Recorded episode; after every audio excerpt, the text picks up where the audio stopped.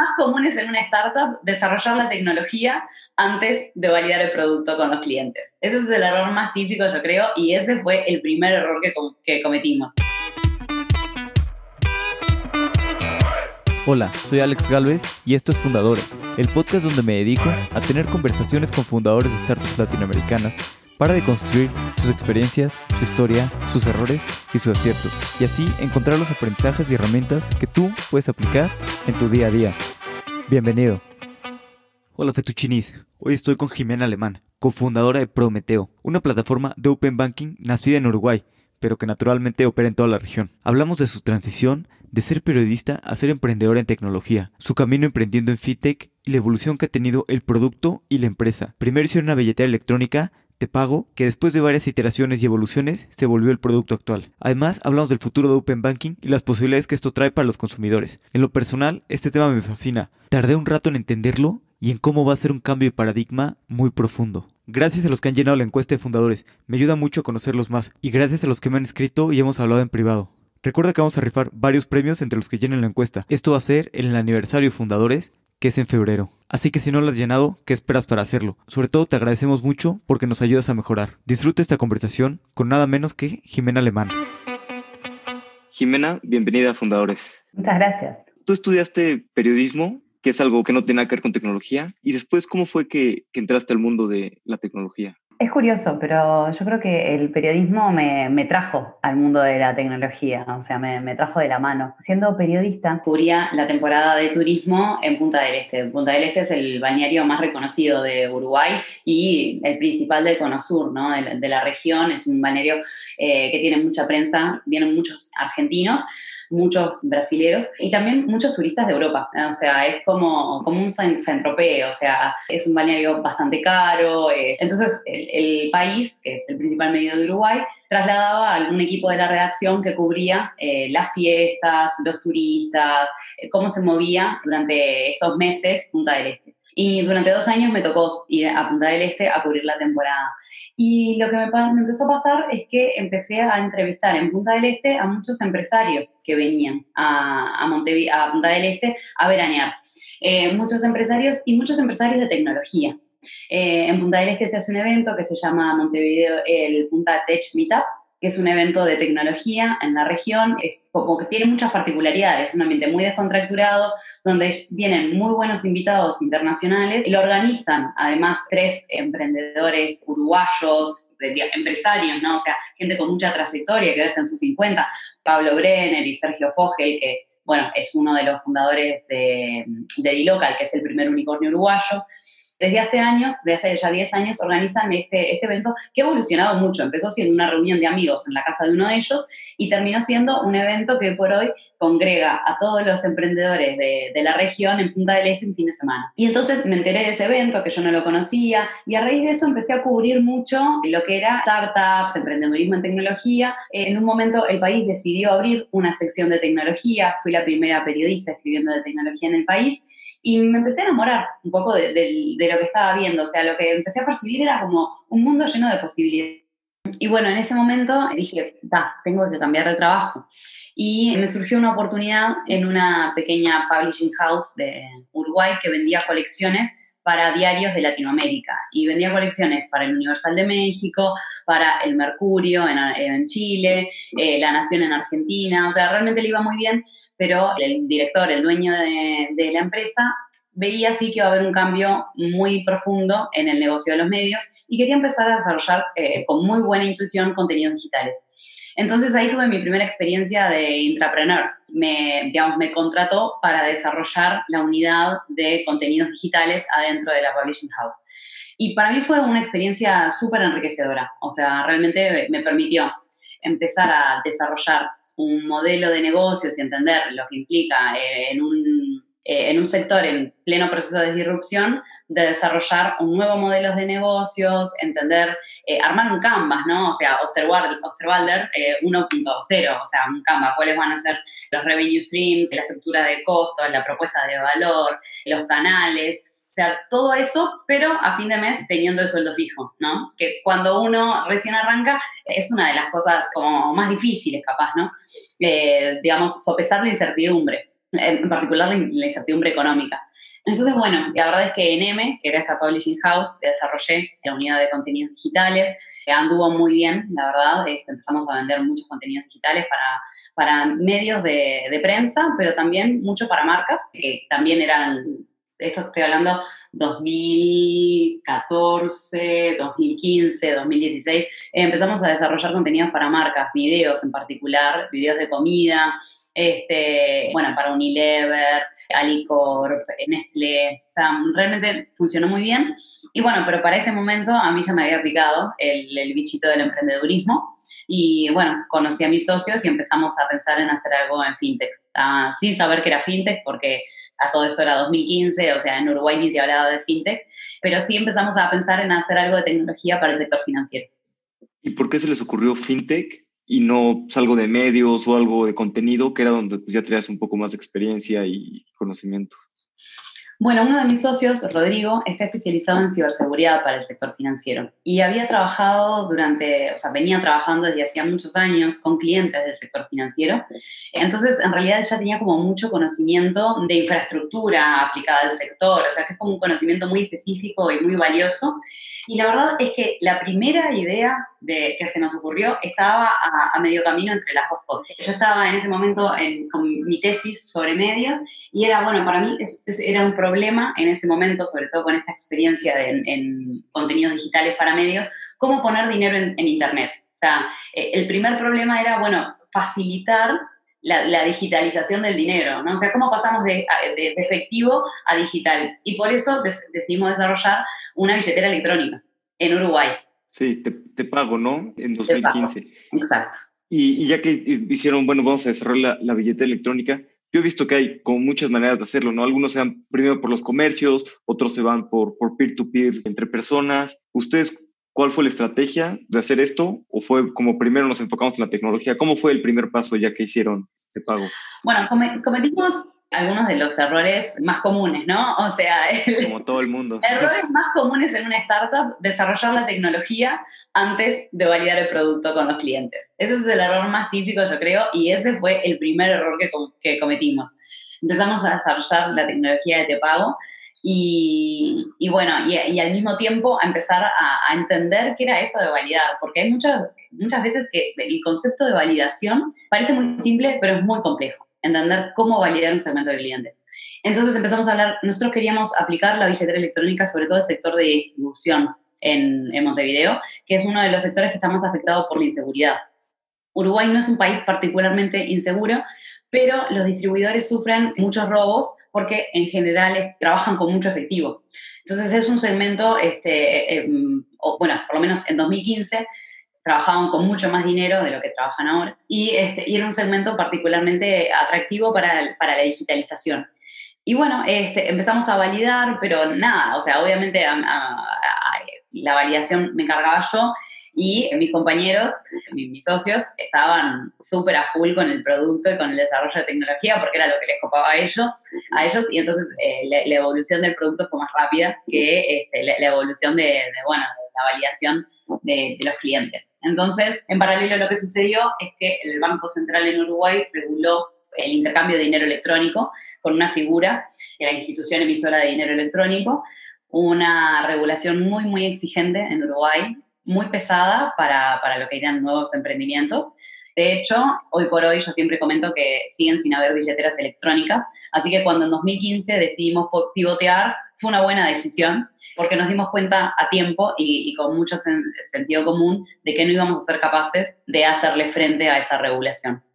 Sí, y estuve viendo un poquito de la regulación en Uruguay y yo opino mucho en ese aspecto porque también, digo, la regulación en México es muy favorable y todo, bueno, o sea, está, está bien hecha en ciertos aspectos, pero yo también creo que, que si la regulación es muy fuerte, estrangula la innovación porque pues ya nadie puede empezar simplemente una empresa, tienes que cumplir con muchísimos requerimientos que además pues, se traducen en dinero, se traducen en personas, se traducen que una startup que está empezando no, no lo puede tener. Sí, 100%. Eh, realmente acá, acá, la regulación estranguló a full la, eh, el desarrollo de innovación, sobre todo para el consumidor final. O sea, en Uruguay hay mucha innovación, pero B2B. O sea, la, mayoría de las empresas que han crecido mucho en Uruguay brindando tecnología para el sector financiero son empresas que eh, lo que hacen es comercializar software.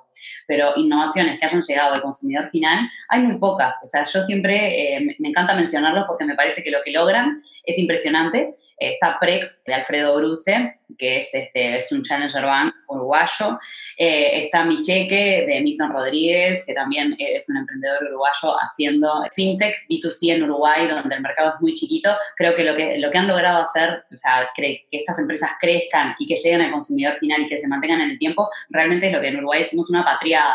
O sea, de, un talento impresionante. Este, por eso siempre me, me gusta reconocerlo pero sí, la regulación ha, estrangulado muchísimo. Creo que parte de lo que no, no, consideran muchas veces los bancos centrales es que para tú llegar, lograr que una solución llegue al consumidor final, realmente tenés un tiempo anterior de desarrollo, de desgaste, de capital, de giro, digamos, muy grande. Entonces es muy difícil que si vos encima tenés que hacer un compliance que te lleva mucho tiempo, un año y medio, dos años, muy difícilmente logres tener un emprendimiento exitoso.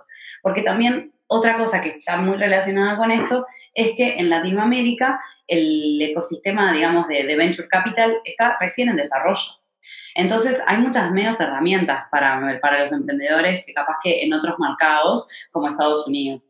Y si bien todos los gobiernos han destinado agencias específicas para el fomento de la innovación, como acá está la Agencia Nacional de Investigación e Innovación, México sé que también tiene sus propias, y, con, digamos que, que, brindan fondos, en general los fondos son muy chiquitos, porque 20 mil, 30 mil dólares, 40 mil dólares no logran hacer que una empresa de tecnología se financie y prospere. Sí, de acuerdo, todavía, bueno, es difícil levantar dinero, pues el ecosistema apenas está, está naciendo en, en Latinoamérica. Y me comentabas un poquito de esto, que con, con la regulación y demás, pues decidieron pivotear hacia, hacia Abaco, que era, era un gerente de finanzas personales, ¿cierto? Sí, exacto. Era un gerente de finanzas personales muy similar a Guía Bolso en Brasil o Finerio en México o Mint en Estados Unidos, ¿no? Este, lo que hacíamos era agregar la información del usuario, la información bancaria del usuario en una única pantalla y presentársela de forma amigable para promover lo que es, digamos, educación financiera, ¿no? El entendimiento de las finanzas personales para mejorar justamente la gestión. Y aquí, ¿cómo les fue en este aspecto? He visto, bueno, existe Mint en Estados Unidos, pero no he visto nadie que sea rentable bien en eso en Latinoamérica. Creo que el mercado como que no es grande, también la educación que tenemos, o sea, creo que los problemas tal vez están por, por otro lado. ¿O qué opinas tú? y bueno, nosotros pivoteamos, o sea, Aprendimos mucho. La verdad es que Abaco, eh, que era el, nombre de nuestro gerente de finanzas personales, es un proyecto al que le dedicamos mucho tiempo, mucho cariño sobre todo, mucha, mucha energía. Pero lo que nos dimos cuenta, nos dimos cuenta de muchas cosas. La primera es que el mercado uruguayo de consumidores es muy chiquito. Entonces, hacer un producto B2C era muy difícil porque, la, eh, digamos, es poco escalable, o sea, la escala del mercado uruguayo es muy pequeña. Para hacer un, un, producto B2C, tenés que tener mucho fondeo, porque la adquisición implica mucho marketing. O sea, es, realmente que lo que se llama quemar, ¿no? Tenés como un, burn de eh, generar adquisición. Entonces, para lograr eso, tenés que estar fondeado. El tema es que en, eh, y lograr, digamos, que, que, esto sea un modelo atractivo para el capital de riesgo. Además, tenés otras complejidades. Eh, en Latinoamérica, la mayor parte de la población no, no quiere herramientas de este tipo. O sea, no están dispuestos a pagar una suma mensual fija por un producto, de, por lo menos masivamente. Siempre hay, y eso realmente lo investigamos muchísimo, siempre hay personas que están muy colgadas con sus finanzas, ¿no? Que es como que son muy disciplinados, están muy atentos, hacen un seguimiento impresionante, relevando esto. La cantidad de Excels mágicos que vi de, de cómo la gente orquestaba sus finanzas era increíble. Un ingeniero una vez me pasó el Excel suyo, no lo podía creer, te juro, una sofisticación, o sea, hasta con herramientas de visualización, bien de ingeniero, pero está, eso no es la media. O sea, la media eh, hace un seguimiento más, este, más intuitivo de las finanzas y no está dispuesta a pagar por eso. Y después, lo otro que intentamos en un momento fue hacer un modelo B2B2C. O sea, nosotros comercializar abajo eh, white label para que las instituciones financieras lo brindaran a sus usuarios. Y en realidad lo que nos dimos cuenta ahí es que las instituciones financieras tampoco, por lo menos en Uruguay, que fue donde lo intentamos hacer, estaban dispuestas a em, financiar iniciativas de educación financiera. Justamente porque también la mm, plaza financiera acá está muy concentrada, en Uruguay, ¿no? Está muy concentrada, los presupuestos para innovación también son bastante magros, digamos. Es una plaza muy, muy conservadora. Y, bueno, nada, viendo ese combo, mm, decidimos que era momento de pivotear de nuevo cómo se dieron cuenta de que era el momento de pivotear y, lo hablaron todo el equipo, cómo fue un poquito el proceso, fue como de un día para otro decidieron de que hay que hacer otra cosa o se fueron dando cuenta. No, yo creo que uno en la vida puede resistir hasta determinada cantidad de nos. Llega un momento que es como que la realidad te está cacheteando, o sea, permanentemente, y esto al emprendedor le pasa mucho, ¿no? Pero llega un momento que es como que vos te das cuenta de que no hay escapatoria, o sea, por más que uno quiera y esté enamorado de su idea y le parezca lo más fantástico del mundo y una cosa que está creando como con todo el, corazón, el otro día hablaba con, con, un inversor que tenemos y, me decía que, hablar de la startup es como hablar de, tu hijo, ¿no? Y es cierto, o sea, e, es cierto que hablar de, una startup es como hablar de un hijo. Yo, de hecho, una vuelta de una, eh, una mentoría de pitches y empezaba la mentoría diciendo eso, ¿no? Bueno, quiero que vengan acá tres o cuatro personas y me digan por qué están enamorados de su pareja. Y es como que vos pararte adelante de 100 personas a decir por qué estás enamorado de tu marido o por qué estás enamorada de tu novia, a todos nos da vergüenza. Y a todos es, es como un nivel de exposición brutal porque estás desnudando tu alma.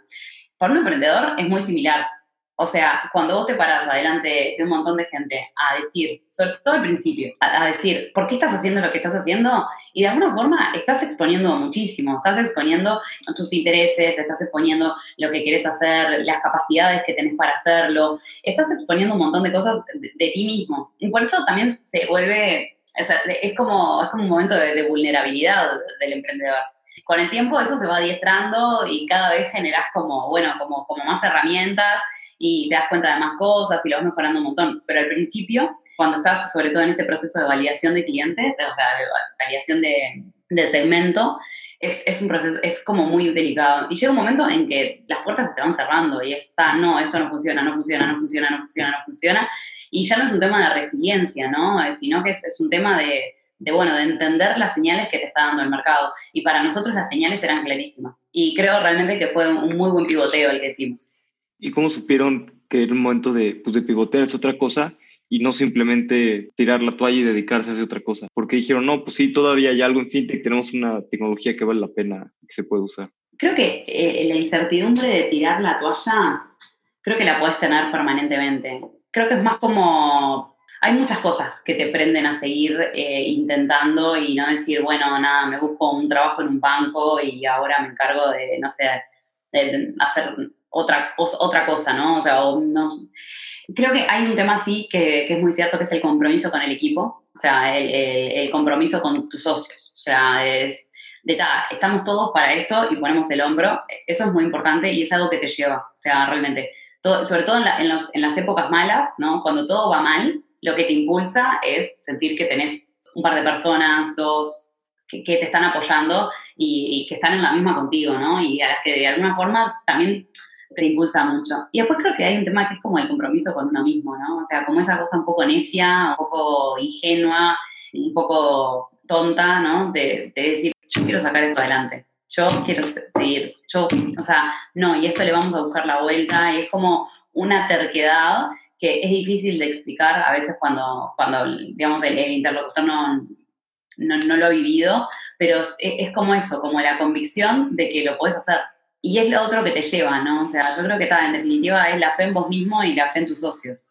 Y para nosotros en realidad también, o sea, lo que nos pasó en concreto fue que en un momento empezamos a ir a las reuniones con instituciones financieras y, o sea, con fintechs, contar lo que estábamos haciendo y terminaba resultando más interesante la capacidad que nosotros teníamos para acceder a la información bancaria y estandarizarla que la agregación, o sea, cómo presentábamos esa información y todo lo que era Abaco, ¿no? La, experiencia del usuario, eh, la necesidad de educación financiera en Latinoamérica, cómo eso impactaba en los microempresarios, o sea, como que todo el resto no era tan importante como en realidad la tecnología que estábamos creando.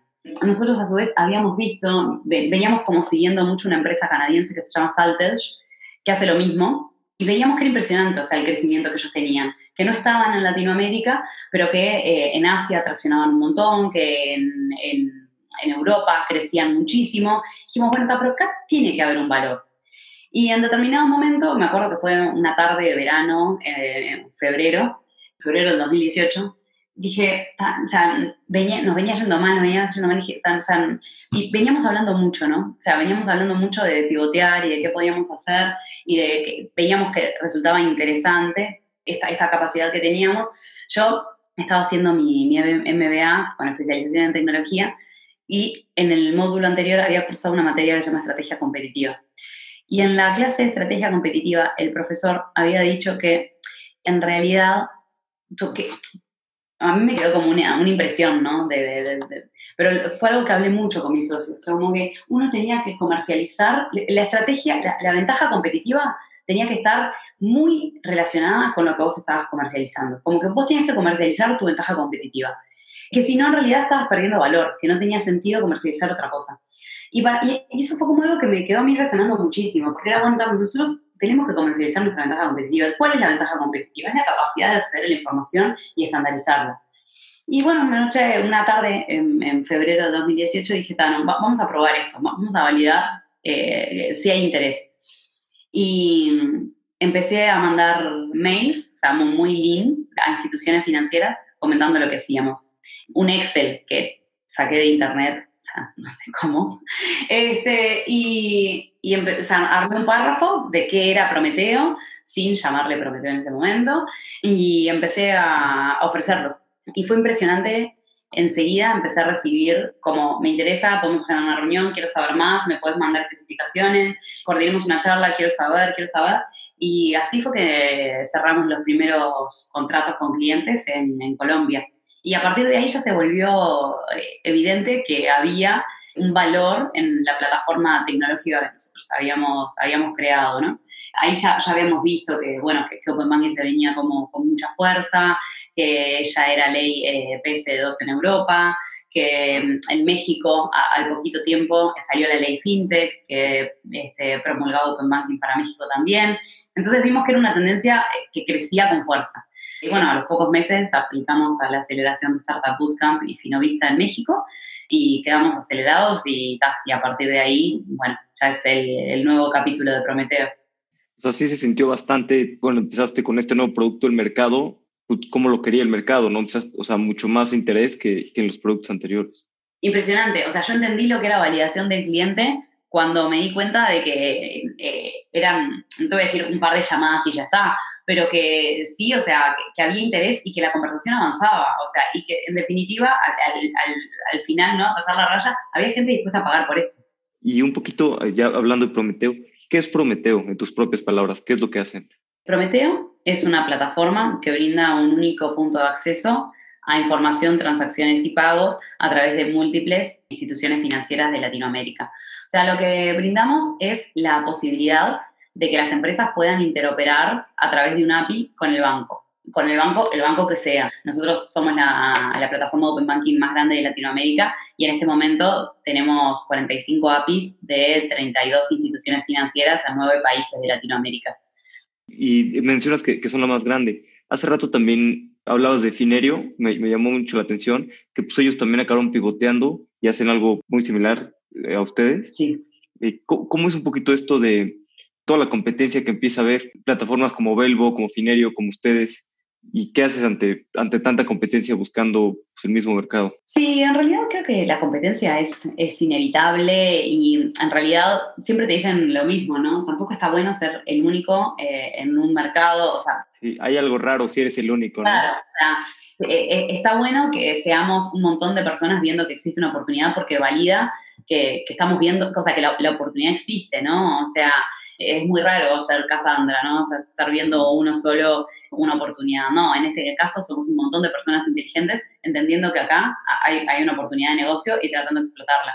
A mí la, competencia no, la existencia de la, competencia, de la competencia no me preocupa, o sea, entiendo que son las reglas del mercado. Este, y de hecho creo que la existencia de esa competencia también ha hecho evolucionar muchísimo la concepción que hay de, Open Banking. En este último año ha, madurado mucho el mercado de Open Banking. Eh, realmente creo que, muestra eh, eh, esto, ¿no? Que efectivamente existe una, oportunidad. Después, bueno, sí, está la inteligencia de buscar los diferenciadores, está la inteligencia de la estrategia, ¿no? De entender cuál es tu segmento de cliente, de diferenciarte con tecnología que sea mejor, que brinde más garantías. bueno, sí, e, e, eso es lo que estamos haciendo, ¿no? O sea, nuestra, nuestra estrategia es eh, ser, brindar la plataforma más segura de Open Banking. Eso es una certeza que, que, tenemos a nuestros clientes, clientes del sector financiero muy preocupados por el tema de ciberseguridad. Les brindamos todas las garantías de que tenemos una, una arquitectura que es compliance para el sector financiero, con conocimiento de cuáles son los estándares de ciberseguridad del sector financiero y con una solvencia del equipo a nivel de ciberseguridad que les da las garantías como para poder contratarnos como proveedores. Eso no, es poca cosa, no es algo fácil para, para una fintech. Y un poquito hablando más de, de, Open Banking, se habla mucho de Open Banking de, de, un tiempo para acá, como se ha crecido mucho en los últimos dos años en Latinoamérica. ¿Qué es Open Banking y, y qué ventajas le, le, traen al consumidor? ¿Cómo, ¿Cómo, funciona? Open Banking es una tendencia de innovación en el sector financiero. ¿ah? Yo siempre digo que es una tendencia que es particularmente área porque mezcla dos cosas, tecnología y regulación. La, tendencia, el espíritu de la tendencia lo que reconoce es que la información que cada uno de nosotros tiene en el banco, es decir, su saldo bancario y el historial de transacciones que hizo en esa institución, es información que si bien está en el banco, es del usuario. Y que entonces nosotros, tú, yo, todos, tenemos que tener la posibilidad de disponer de esa información, información para brindársela a un tercero, para que ese tercero pueda brindarnos con esa información productos y servicios customizados a nuestras necesidades. O sea, lo que se entiende es, toda esa información tiene muchísimo valor porque habla de nuestro comportamiento. Entonces, si un banco no es capaz de brindar productos y servicios competitivos teniendo en cuenta esa información, el usuario tiene que tener la posibilidad de compartir esa información con un tercero que esté dispuesto a utilizar esa información para brindar una mejor experiencia financiera a la persona. Y por eso es que Open Banking es una tendencia que está muy ligada con lo que es transparencia y competitividad en el sector financiero. Algo que es muy importante en Latinoamérica por la falta de inclusión financiera que tenemos. ¿Sí? Entonces, eh, siempre se habla de Open Banking porque creo que Open Banking es como, eh, fue como el, el, puntapié, pero en realidad en Latinoamérica tiene mucho más sentido hablar de Open Finance, porque Open Banking no se va a aplicar solamente a los bancos, sino a todas las empresas financieras, que en definitiva son las que van a impulsar la inclusión financiera en Latinoamérica. Sí, pero entonces va, muy, va muy junto con la regulación, Open Banking, ¿no? Seguro entiendo. Porque pues a los bancos, digo, por desgracia, eh, hay oligopolios aquí en casi todos los países de Latinoamérica y pues no es tan fácil que empiecen a, a compartir los datos, a hacer APIs abiertos. Yo creo que si no los obligas, pues medio no hay manera, ¿no? De que, que lo hagan los bancos. Yo creo que eh, más o menos. O sea, eso nosotros que comercializamos mucho con el sector financiero tradicional, en particular con los bancos, hemos visto mucho la evolución, ¿no? Hace tres años, cuando recién arrancamos a hablar de Open Banking nosotros y que fuimos como de, las primeras empresas en hablar de Open Banking en Latinoamérica, haciendo mucha evangelización sobre esto, la, reacción de los bancos era muchísimo más... Eh, menos amistosa, ¿no? Más reticente. No entendían cómo aplicarlo, no entendían los casos de uso, o capaz que no se les ocurrían, ¿no? Ni siquiera era que no los entendían, sino que simplemente no los tenían como mapeados. Hoy por hoy eso ya no pasa, eh, ha cambiado muchísimo. el nivel de conocimiento ha cambiado muchísimo, el nivel de adopción de tecnología de las instituciones financieras tradicionales. Entonces hoy por hoy realmente hablar de Open Banking no te diría que es la cosa más común del mundo, pero es bastante estándar y sí las instituciones financieras están empezando a entender cómo pueden aplicar y cómo pueden hacer de Open Banking eh, una solución de negocio que eh, para mí es lo que es importante resaltar siempre, ¿no? O sea, Open Banking en muchos países está contemplado como un proceso regulatorio, pero en la mayoría, o sea, de hecho, en ningún país de Latinoamérica Open Banking está operativo hoy por hoy. Brasil va a ser el primer mercado en ponerlo operativo en noviembre de este año. México el año que viene, pero en sí, en ningún país está todavía, tiene una regulación operativa de Open Banking y sin embargo, nosotros tenemos clientes en muchos países de Latinoamérica, todos utilizando Prometeo, porque en realidad Open Banking es, digamos, el, el, nombre de proceso regulatorio, pero atrás de eso hay una necesidad concreta de tecnología y de negocio, que es lo que Prometeo soluciona. ¿Y, cómo lo haces para cerrar todos estos clientes, los grandes bancos, y demostrarles a ellos que Open Banking es una oportunidad para ellos para hacer más negocio, para generar más dinero, y no solamente una obligación por la ley que pues, van a tener que cumplir? Yo creo que hay algo que es fundamental, que es el, el champion, ¿no? Eso que, que llaman el champion adentro de la institución financiera es fundamental. Porque para mí lo que tiene que tener un champion adecuado, digamos, cuando eso sucede, la magia está en que es una persona que entiende qué es lo que estás haciendo y entiende cómo aterrizarlo en el banco. En mi experiencia, te diría que son relativamente pocas las veces que vos vas con una solución pensada y la institución financiera te dice, ah, esto es lo que necesito y lo aplico, sino que es más como que hay que hacer un match, o sea, pero ese match implica conversaciones, implica entendimiento, entendimiento de la tecnología y cómo se aplica, los distintos casos de uso y cómo compatibilizarla para las necesidades de la empresa de, la empresa financiera, del banco. Que eso no siempre implica una customización, porque en el caso de Prometeo nosotros no customizamos la solución para, para, para nuestros clientes en general. Lo que sí implica es entender dónde está la unidad de negocios que hace el match con eso. O sea, cuál es el caso de uso específico donde la información se necesita y acelera procesos. ¿Qué es lo que se puede automatizar con esa información que eh, genere valor para la empresa financiera? Entonces, eso sí implica un conocimiento de, parte del champion, que es el que vuelca para lograr ese match. Y hablando un poquito de, pues ustedes están basados en, en Uruguay, ¿cómo sientes que esto ha tenido, bueno, pues, naturalmente tiene ventajas y desventajas? ¿Qué, ¿Qué, ventajas sientes que ha tenido o desventajas para conseguir clientes de otros países? La verdad es que te diría que desventaja ninguna. Nosotros hemos cerrado con, con, clientes de todos lados, desde México hasta, hasta Perú, sin problemas de, de estar en Uruguay. Durante, pre-COVID, viajábamos muchísimo y, y siempre lo hicimos. Y post-COVID, creo que ha quedado en evidencia que uno no necesita estar en ningún lado para cerrar ningún negocio les ha caído de maravilla, pues que ahora todas las cosas sean remotas, ¿no? Puedes eh, avanzar mucho más rápido con, con todo. Sí, creo que como que se generó como una confianza en el online que capaz que antes no sucedía. O sea, antes para cerrar un cliente te pedía capaz que, que fueras y bueno, ¿cuándo venís y firmamos?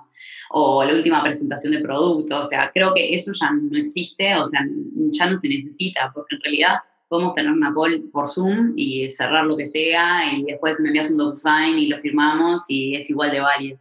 Entonces creo que en ese sentido eh, ayudó a, todas las empresas. Creo que la, la, ventaja que para nosotros tiene y que es lo que nos ha hecho mantener los deportes acá es que nos resulta muy fácil captar talento local.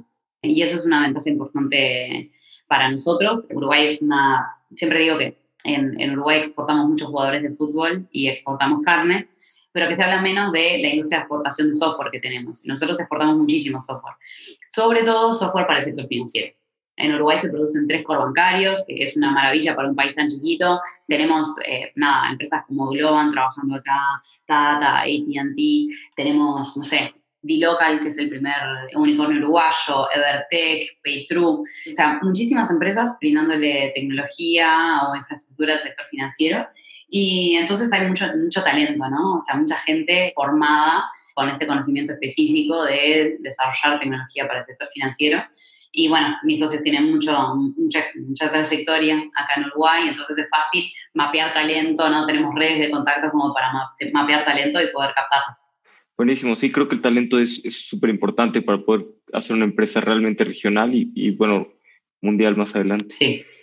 Y un poquito hablando también de, del COVID, ¿cómo han visto el cambio en los bancos o en las personas con las que trabajan? Porque creo que este, pues esta crisis, esta pandemia, ayudó a acelerar muchísimo la adopción de tecnología en diferentes empresas y ahora todo el mundo, muchas empresas que no se preocupaban nada por adoptar tecnología o por moverse al tema digital, pues ahora están cambiando sus prioridades y empezando a poner, pues avanzar en todos estos aspectos que antes estaban en la lista, ¿no? Nada más. Sí, o sea, nosotros hemos visto una aceleración brutal de esto, ¿no? O sea, empezamos a hacer onboarding a clientes, una vez por semana estábamos firmando un contrato. Eh, realmente un ritmo de, crecimiento brutal durante, semestre 2 de este año, fue impresionante. Ahora se ha mantenido, pero en el, semestre, en, perdón, en el quarter 2 fue como la sorpresa, ¿no? O sea, realmente en el quarter, quarter 2 nos sorprendió el crecimiento que estábamos teniendo, ya te digo, firmando un cliente por semana, que en B2B es bastante. Sí, hemos visto la aceleración brutal de, adopción de tecnología. Creo que no nos ha favorecido solamente a nosotros, creo que ha favorecido a todas las, las empresas del sector. Creo que sí pasaba, hasta el año pasado, o sea, hace muchos años que la transformación digital es como una consigna para las instituciones financieras, ¿no? O sea, como algo que está en el mapa siempre, que, pero creo que sí, e, este año tomó el, el caliz de imperativo, ¿no? O sea, como algo que no se podía mover, que había que hacer sí o sí. Como que en los últimos cuatro o cinco años era como algo que venían, se hacía algo, pero se pateaba, ¿no? Como algo que, iba a estar permanentemente en el futuro, parecía. Y bueno, creo que este año fue como algo, eh, fue inapelable, o sea, lo tenemos que hacer o lo tenemos que hacer, no, no hay discusión, no hay día. Y, y entonces sí, hemos visto que, que realmente eh, se ha acelerado muchísimo todo lo que es transformación digital. Qué bueno, la verdad es que urge más transformación digital y en Latinoamérica y sobre todo en el sector financiero, ¿no? Estamos muy atrasados y mientras más inclusión pueda haber en el sector financiero y tengamos una industria más madura, pues va a haber mayor calidad de vida para, para todos. Sí, tal cual. Y hablando un poquito de, de Open Banking y de lo que hacen ustedes, ¿en el futuro cómo crees que sea? ¿Va a ser solamente una empresa la que gane o tal vez sean un par las que, o sea, es one winner takes it all o, cómo es este mercado? Es una pregunta recurrente y creo que involucra un poco de, de futurología, ¿no? O sea, cómo va a ser el mercado. Pero yo soy una convencida de que no va a ser una, una un, este, un mercado a winner takes all. Creo que hay como, un, como dinámicas en esto que no van a ser 100% tecnológicas porque son del sistema financiero. Creo que el hecho de la regulación va a impactar mucho en cómo, cómo se resuelven los ganadores y los no ganadores. Creo también que hay un tema de eh, digamos, de, de, que los clientes sean bancos, con los tiempos que tienen los bancos y con las dinámicas que tienen los bancos, que, que hace difícil el cambio, ¿no? O sea, que una vez que está saldado a un proveedor, es difícil que se generen incentivos como para cambiar a otro proveedor. Entonces, todo eso genera dinámicas que no permiten la generación de eh, One Winner Takes All, ¿no? O sea, de la dinámica que te lleva a One Winner Takes All, ¿no? O sea, que si bien puedes tener algo de corte, costo marginal igual a cero y efecto de red, creo que no va a ser tan transparente por la propia dinámica de cierre del sistema financiero. Sí, sí, muy, muy interesante tu, tu opinión. Yo no sé, no sé tanto de la industria, pero, pero sí creo que también se hacen en networks este tipo de cosas, aunque como dices, el costo de cambiarse es muy complicado para, para los bancos. Exacto. Y, hablando un poquito del tema personal, me comentabas antes de la entrevista que tuviste unos hijos mellizos el, año pasado. Sí. ¿Cómo le haces para, para buscar el balance entre pues, ser fundadora de una startup y tener una familia y, y pues, los hijos y todo esto? Sí, creo que el, el balance, digamos, de buscar un equilibrio profesional y familiar es para todas las personas, ¿no? O sea, creo que todos nos debatimos como con, con esa dualidad, ¿no? De, bueno, de querer ser eh, excelentes en, nuestro trabajo y hacer, eh, sobre todo los emprendedores, ¿no? Que nuestra startup crezca lo más posible con la mayor velocidad y al mismo tiempo tener una vida personal sana, ¿no? O sea, tener afectos, eh, gente que nos quiera, querer gente, poder compartir tiempo de calidad y de felicidad con ellos, que es tan importante para poder, bueno, seguir en el resto de la vida, ¿no? Y que, y que el crecimiento sea sustentable en el largo plazo. Creo que en, particular, en mi caso, sí ha sido muy importante tener el apoyo de mi marido, obviamente, y tener el apoyo del resto de mi familia.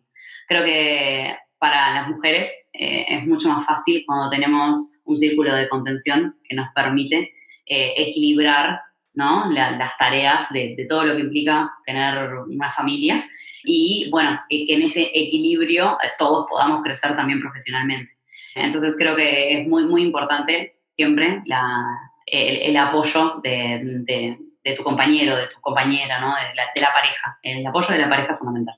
Sí, sí, de acuerdo. Creo que el apoyo de la pareja es fundamental, sobre todo como mencionabas a largo plazo. He visto muchos emprendedores que a veces pues, se meten demasiado en el trabajo y nada más trabajan y pues luego acaban teniendo un burnout o simplemente el no tener estos descansos pues te, impide ver como el big picture a veces. Sí, te impide ver el big picture y también cuando uno está haciendo una empresa eh, o una startup, ¿no? A este, a este nivel, ¿no? Tratando de desarrollar un negocio global, no está, no, a ver, ¿cómo puedo explicarlo? Uno no está recogiendo manzanas, o sea, eh, que recojas 200 manzanas por, por minuto no, no te hace más efectivo, ¿no? O sea, que, que tengas 18 horas de trabajo y 10 horas de llamadas cada 30 minutos, no sé si a los seis meses te implica mayor crecimiento.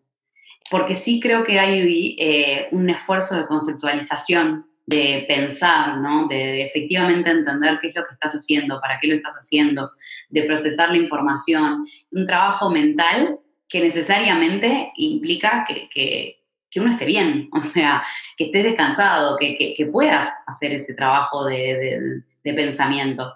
Si estás molido, eh, tomando speed, ¿no? Y, o sea, por decirlo más ligero, ¿no? Pero si realmente estás en una rosca sobreexigida, no sé si al año tenés la startup que ha tenido mayor crecimiento. Y si la tenés, no sé qué tan preparado estás para, para que esa empresa siga creciendo en el año 2. Creo que, eh, o por lo menos para mí en lo personal, el equilibrio como emocional es súper importante para, para el desarrollo de, de, la empresa. Sí, sí, las startups son, son un maratón, ¿no? No un sprint. Exacto, exacto. Y si quieres construir una empresa global o, bueno, regional, pues vas a tardar muchos años en, crear algo que, que sea un, un, global líder en la región. Sí, sí, 100%. Y, y, y no lo vas a hacer eh, atorándote de trabajo. O sea, creo que sí es, es, más estratégico. O sea, es como realmente de entender qué es lo que está pasando, sobre todo en innovación, ¿no? O sea, entender qué es lo que estás haciendo y cómo mejorarlo, ¿no? O sea, como hay mucho trabajo de eso. Sea, no es un trabajo de músculo, eso quiero decir, no es un trabajo de músculo, no es de fuerza, es un trabajo de inteligencia. ¿Y qué sigue para Prometeo en los siguientes dos años? Brasil y México, a full, sí. Nuestro objetivo es posicionarnos con fuerza en, en el mercado brasileño. Eh, ahora estamos eh, haciendo un soft landing eh, en el batch 2 de Plug and Play, que quedamos seleccionados este, en San Pablo. Y mm, trabajando mucho con sus corporate partners, con Elo, onboarding de los primeros clientes en Brasil, que ya tenemos algunos. Y bueno, el objetivo es armar operaciones en Brasil, o sea, tener un equipo de business y armar operaciones también en México para focalizarnos en esos mercados. ¿Y cómo lo hacen para ir a la vez por dos mercados tan grandes? Justo lo que mencionaste, ¿hacen equipos locales en cada uno de, de los países o cuál? Sí, esa va a ser la estrategia, equipos locales en cada uno de los países. Creo que aparte es importante tener gente local y equipos locales que estén en contacto con la gente y que sepan la cultura y puedan pues, mover más rápido, ¿no? Conseguir todos los clientes. Sí, sí, sobre todo y para acelerar también el ritmo de la atracción, ¿no? O sea, realmente tener, personas que están abocadas a, esos mercados y poder darles el, tiempo que requieren, ¿no? O sea, como vos comentabas, son dos mercados grandes y, y atractivos, entonces, bueno, ¿no? asignarles los recursos que requieren. Sí. Jimena, pues vamos a pasar a mi parte favorita, que es la serie de preguntas. Te hago una pregunta y contestas en 60 segundos. Bueno, las preguntas son cortas, no necesitas el tiempo que quieras contestar. timer. ¿Cuál es el libro que más has recomendado? Últimamente estoy recomendando mucho un libro que se llama Del ser al hacer, de Humberto Maturana, que es un biólogo chileno que está especializado en epistemología. Y habla mucho sobre eh, como el rol del observador en el proceso de conocimiento cómo conocemos. Me, ha resultado fascinante la epistemología, ¿no? Es cómo, cómo armamos las estructuras de conocimiento, desde dónde conocemos y nuestro rol activo como partícipes del conocimiento que estamos produciendo. Entonces creo que, nada, que ese, ese libro es, es, es, muy interesante, sobre todo para mi background de, de, comunicación. Él habla mucho de lenguajear, ¿no? Como esto de llenar de lenguaje y cómo el lenguaje crea realidades, o sea, por el simple hecho de, de existir. Entonces, nada, creo que es un libro muy, mm, realmente para mí ha sido como de, mucha profundidad conceptual y bueno, últimamente es de, básicamente de lo que hablo, o sea, o hablo de fintech o hablo de Humberto Maturana. Buenísimo, ese libro no lo conocía, lo voy a leer. ¿Cuál es tu hack favorito para ahorrar tiempo o ser más productiva? Yo tengo dos. El primero es, yo me mando la lista del todo por WhatsApp en el Uber, o sea, Es como que voy repasando las conversaciones por WhatsApp que tengo, que tengo muchísimas laborales, y me voy armando como en el chat que tengo conmigo misma las tareas del día, y eso es como mi, mi to o sea, mi día arranca así. Y después lo otro que me ha resultado particularmente productivo es no tratar de evitar Netflix de noche. Duermo mucho mejor y me levanto mucho más temprano de mañana. Sí, es una trampa eso de llegas y descansas y te pones a ver algo y... Es una trampa, es, es una trampa. Realmente te cansa mucho más mentalmente, dormís mucho más acelerado y al otro día eh, no descansaste tanto. O sea, realmente hace tres semanas que estoy haciendo esto y estoy impresionada sobre la calidad del sueño y la energía con la que me levanto al otro día. Sí, de, de acuerdo. Sí. ¿Qué creencia o hábito has cambiado en los últimos cinco años que ha mejorado drásticamente tu vida? ¿Qué creencia o hábito he cambiado en los últimos cinco años que ha mejorado drásticamente mi vida? Em, varias. Un hábito, por ejemplo, que mejora mi vida, a veces lo puedo practicar y a veces no, es tratar de no tomar alcohol entre semana. Porque realmente después de las 30, o sea, a mí me cambió mucho el organismo descanso muy mal si tomo mucho alcohol. Entonces es como que entre semana intento así, o sea, ni siquiera una, una copa de vino. O sea, realmente, y eso me... Es ser mucho más constante con el deporte. Ese es un hábito que también me ha cambiado la vida. O sea, tratar de hacer todos los días algo de deporte ha sido muy importante. Y después creo que hay un hábito que es como mucho más emocional, que es cómo me hablo a mí misma. Y tratar de ser eh, como el switch de ser crítico a ser eh, como más bondadoso, ¿no? O sea, como de realmente eh, hablarme a mí misma con mucha más amabilidad de la que, o sea, de la que me hablaba antes, ¿no? O sea, ser como mucho más consciente, creo que es eso, ser mucho más consciente del tono con el que me estoy hablando a mí misma, como de mi propio narrador. Creo que eso te predispone de otra forma. Sí, eh, de acuerdo. ¿Hay algo absurdo que te guste hacer? Algo absurdo que me guste hacer. Ah, sí, tengo algo absurdo que me gusta hacer. Me gusta mucho leer el diccionario. me encanta, desde muy chica, muy chica, me encanta leer palabras nuevas, así, o sea, em, me gustan mucho los diccionarios eh, papel, o sea, no la RAE, sino, o sea, el, papel y, leer el diccionario. Me encanta, me encanta aprender palabras nuevas. ¿Hay algo que veas en el futuro que la mayoría de la gente aún no vea? Eh, la importancia que va a tener Open Banking en los próximos 50 años. de, de, los servicios financieros en Latinoamérica. O sea, creo que realmente estamos construyendo las carreteras donde va a circular la información del futuro.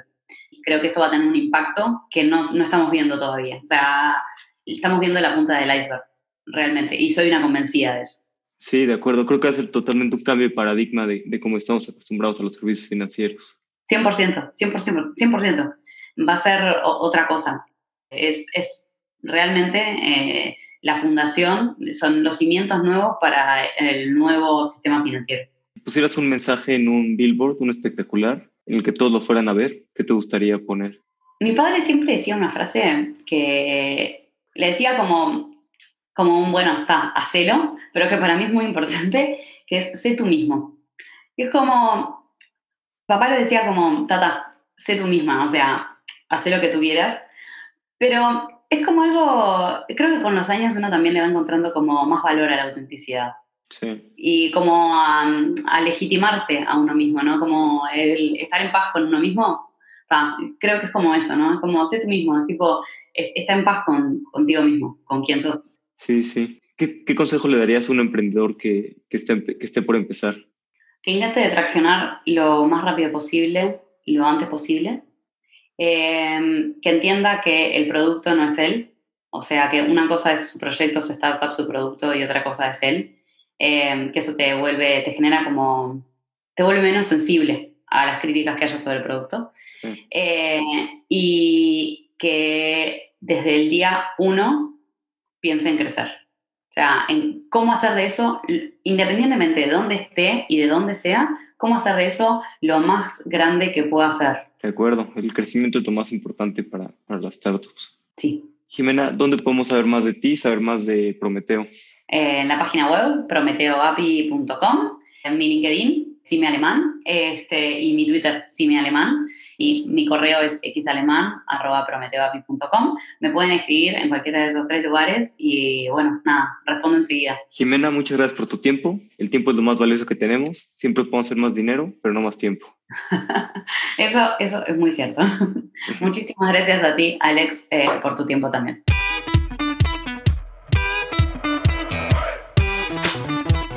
Un placer platicar con Jimena. Open Banking va a abrir muchísimas posibilidades a nuevas empresas fintech. Si te gustó este episodio, compártelo con algún amigo o con un enemigo, pero compártelo y síguenos en las redes sociales de Fundadores para saber de los próximos invitados. Hasta la próxima.